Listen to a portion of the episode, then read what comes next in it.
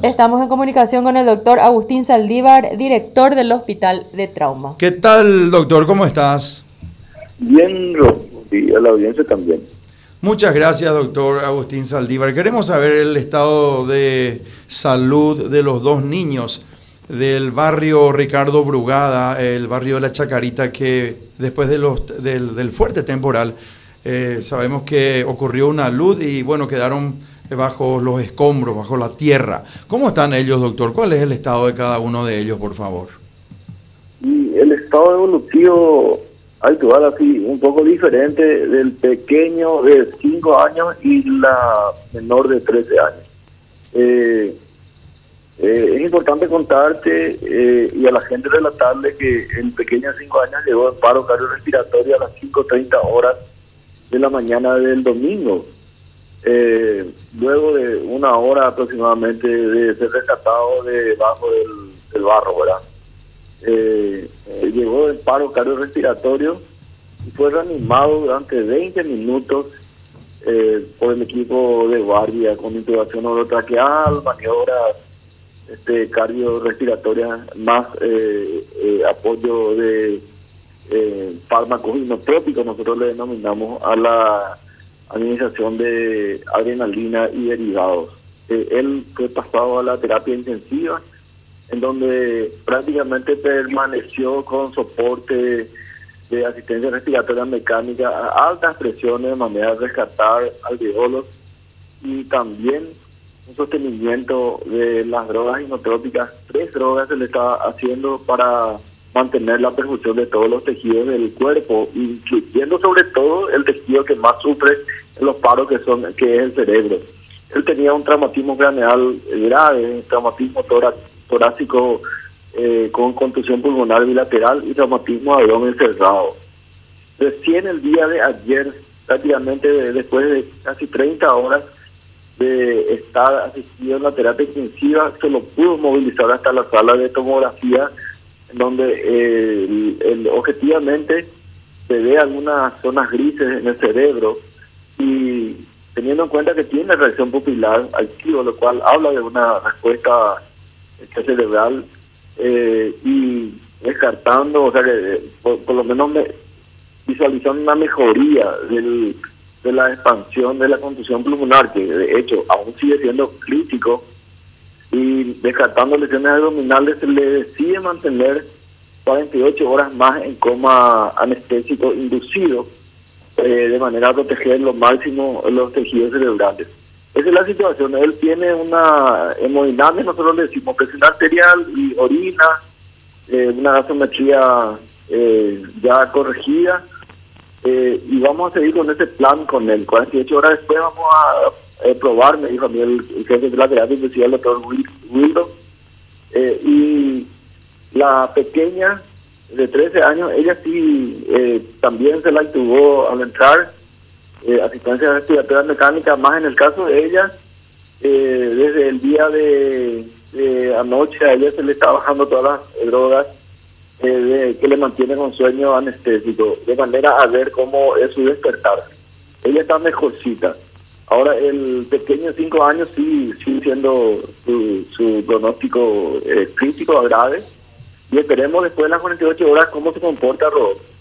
Doctor, eh, eh, para saber, porque me imagino que te habrán pasado el reporte también y para, para que la audiencia esté enterada de, que, de qué pasó realmente, ¿verdad?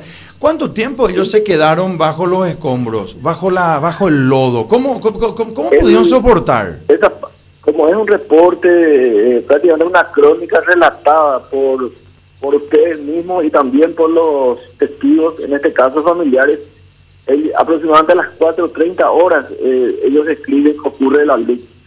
Eh, inicialmente estaban, fueron habitados ocho personas, de los cuales vos mismos sabés que la crónica habla de que falleció la, adulta de 49 años, un pequeño de 8 años y uno de, de 6 años, 3. Eh, con estos pequeños llegó un señor de 50 años, Julián Cambia, que tenía unas curaciones en el, en el tórax, en el abdomen, en parte blanda, que fue dado de alta.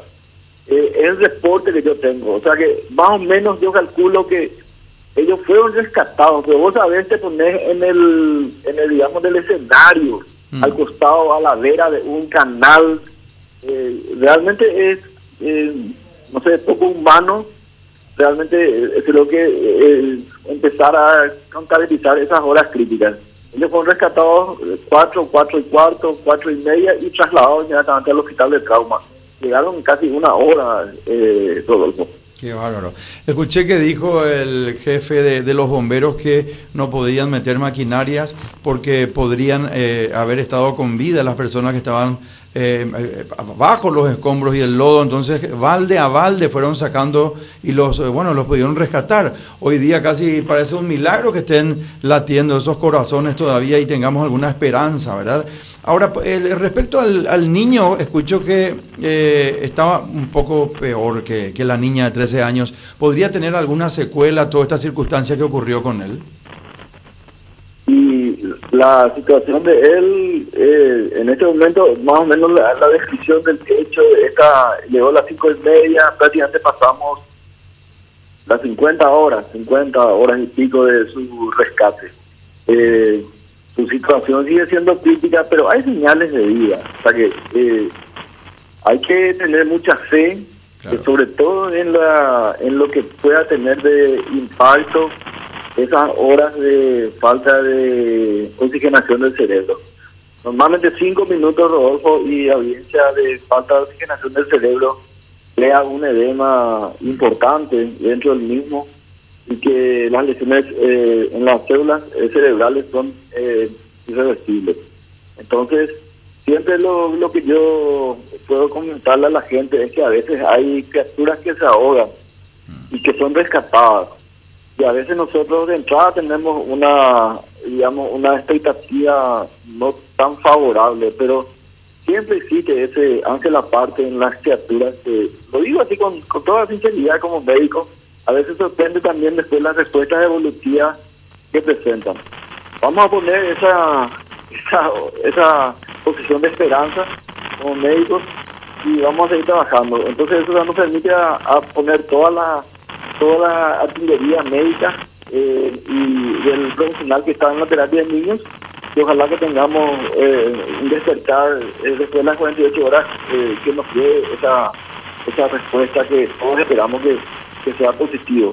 Ojalá así sea. Doctor, finalmente agradeciéndote tu tiempo y tu deferencia para este programa. Vamos por Más Paraguay por Radio Primero de Marzo de la mega cadena de comunicación.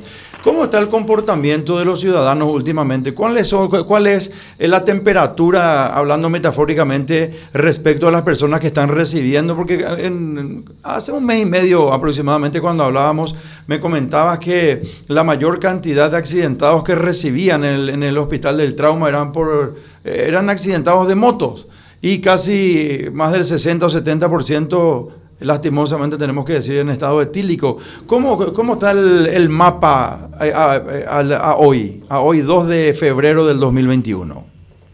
Y este año, en estas cuatro semanas, nosotros sumamos más de 6.400 pacientes asistidos en las cuatro semanas, de los cuales tenemos víctimas tanto de violencia intrafamiliar, eh, violencia, eh, eh, digamos, de terceros, eh, agresiones, así como también las víctimas de los siniestros viales. La víctima total de siniestros viales alcanzará los mil ya en este momento.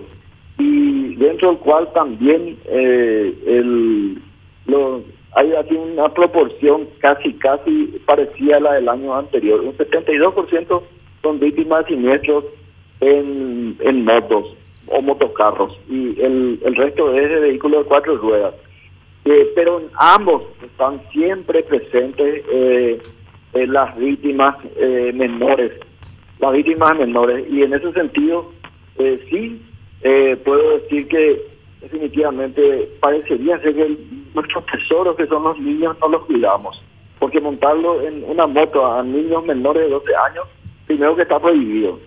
Y segundo, si nosotros incumplimos eso, y decir que no, no, no, no, nos cuidamos de nuestros tesoros que son los niños. Por otro lado, también el mismo mensaje eh, enviamos nosotros para los que eh, transportan pequeños o menores en vehículos de cuatro ruedas, porque de hecho todos sabemos que tienen que tener cinturón de seguridad, deben ser transportados atrás, en el asiento de, atrás, y también tiene que tener los correspondientes calces eh, debajo de la nalga o los sillones especiales de manera que si es que ocurriera algún frenazo, por lo menos el látigo o la lesión del latigazo en la columna cervical no produzca lesiones que a veces pueden ir con una parálisis. Entonces, ese es nuestra, nuestro mensaje. Eh, la violencia es parte aparentemente de estos tiempos. La violencia, es decir, la, el ser violento eh, eh, en la comunidad, en, nuestra, nuestros tejidos sociales descompuestos y agravados con esta situación de pandemia que hizo que muchos